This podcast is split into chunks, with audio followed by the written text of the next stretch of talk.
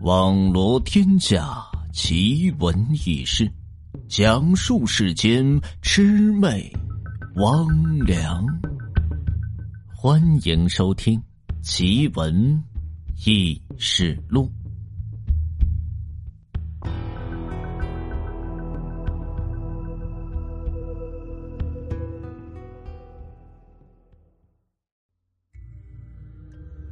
葛清平呢，平常是。露宿这荒野，坚持难得睡在这床榻之上，一觉睡到这至上三竿，这才慌忙是起身，按照掌柜指点来到当地的衙门，将来意告知这前来的守卫。守卫听后是不敢怠慢，将葛清平呢令住到这县衙，随后禀告这县令。县令在见到葛清平之后，上上下下打量一番，见其是面貌平平，面露着不悦。你一年轻道人，弱冠后生，能有甚是本领？来这县衙是捣什么乱？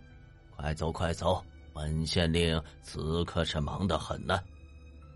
言罢之后，县令是转身离去。葛清平的心中是颇为气恼，心中对于县令是咒骂不已，心道自己难道长得这么不受待见吗？叹了口气，暗自捏了一个变字诀，施了一个障眼法。你进我进过这中华龙，大人且留步。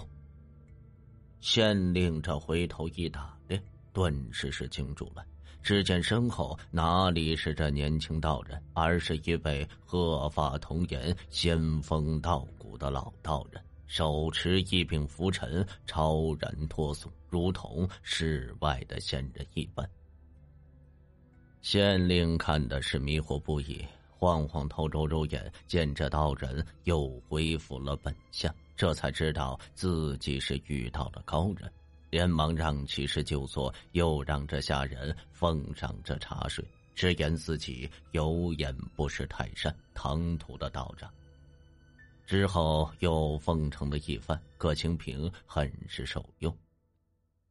县令告诉葛清平，那罗浮村中的鬼怪可是非同小可，前来降妖除魔的和尚道士不计其数，却无一例外皆是命丧这黄泉。先前见他年纪轻轻，恐这道行是浅薄，取得不了这村中的鬼怪，反倒会误了自家的性命，这才是狠言相拒。葛清平听后点了点头，却在言语之中对于那些前来降妖除魔的和尚道士颇为的不屑，言道他们不过是一些坑蒙拐骗的神棍之流罢了。又哪里懂得这驱鬼之术？道长可知这雷光寺呢？葛清平听后不禁一愣，他又岂能不知？雷光寺为这千年古刹，天下所闻名，寺中僧侣众多，香火鼎盛，其地位不亚于道教之龙虎山。难道说，连着雷光寺的僧人？也无法驱除那村中的鬼怪。葛清平有些惊诧不已。若说雷光寺中的僧人修为着不够，那自己便当真是狂妄了。县令点了点头。而且是雷光寺中九位会字辈的大德高僧齐出，先是布下这九天伏魔法阵。又以阵中阴气消其这锋芒。之后又有三百和尚在这村外念经加持，就为大僧口诵这梵音，持雷光寺镇寺之宝。佛陀真身舍利是前往，这一去，至今尚未能归呢。葛清平听的是心里直颤呢。雷光寺之所以闻名于世，是天下佛门中的地位显赫之辈，就是因为寺中这九位惠子辈的大德高僧，他们每人都有着百岁的高龄，佛法精湛，修为甚至高深，都是跺一跺脚，天下佛门都要抖三抖的人物。故而雷光寺又被称之为九佛寺。可是如今，连着九位佛门的大德高僧都在这罗浮村所折戟，自己又凭何是前往呢？想到这里，葛清平是冷汗直冒，自己能有着几分胜算呢？道长，呃，道长，你没事吧？县令见葛清平脸色苍白，神态迥异，不禁是问道：“好，没呃没事，我很好的，好的很。这罗浮村不过是一荒郊野地，怎会让雷光寺的九位大德高僧亲自出马呢？莫非也是为了那百金？”葛清平擦了擦头上的汗，故作轻松的问道：“道长是说笑。”佛门大德岂会贪图这等的俗物？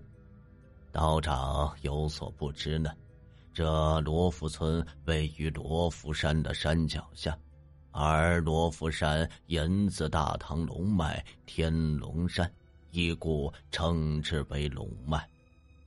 龙脉脚下竟有着一鬼村，这是成何体统呢？故有数十传言，之所以近些年来天下大乱、国力衰败，皆因鬼中的阴气侵蚀了龙脉，坏了大唐的国运呢。怎料此话不知是如何传到天子的耳中，天子震怒，传下这圣旨，限期要我等地方官员整治这罗浮村。不然，革职是查办。我等无法，只能求助于这佛门。因有着朝廷的公函，所以雷光寺就被大德高僧这才是出寺驱邪，却未曾想，一是不敌这村中的鬼怪，一是一去不返呢。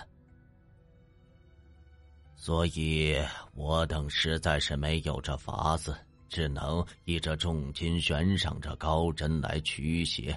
然而高人是难寻，随着这期限是将至，我等是一筹莫展的。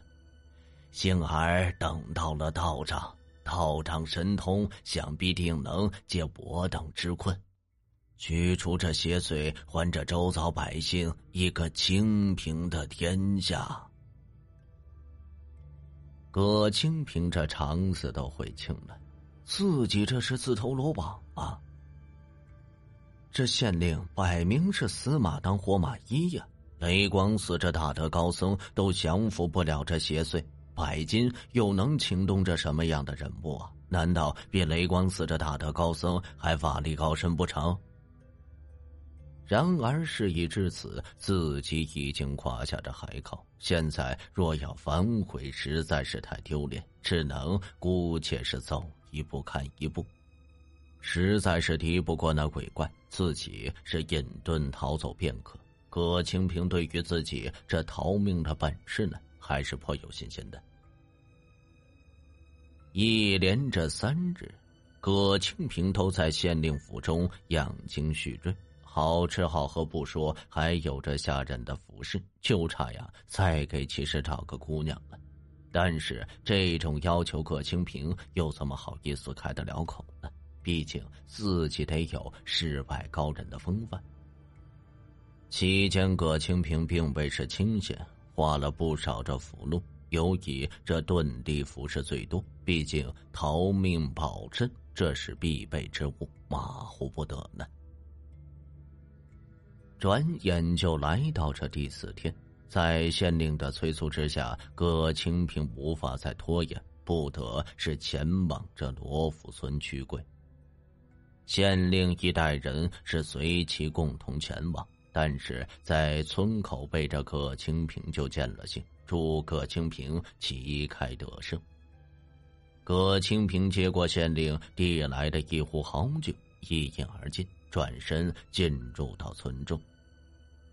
此一去，颇有着“风萧萧兮易水寒，壮士一去兮不复还”的味道。葛清平的心里觉得有些不大对劲呢，怎么就跟送自己上路是一般呢？二次进罗浮村，里面又会有什么样的遭遇呢？且听下回分解。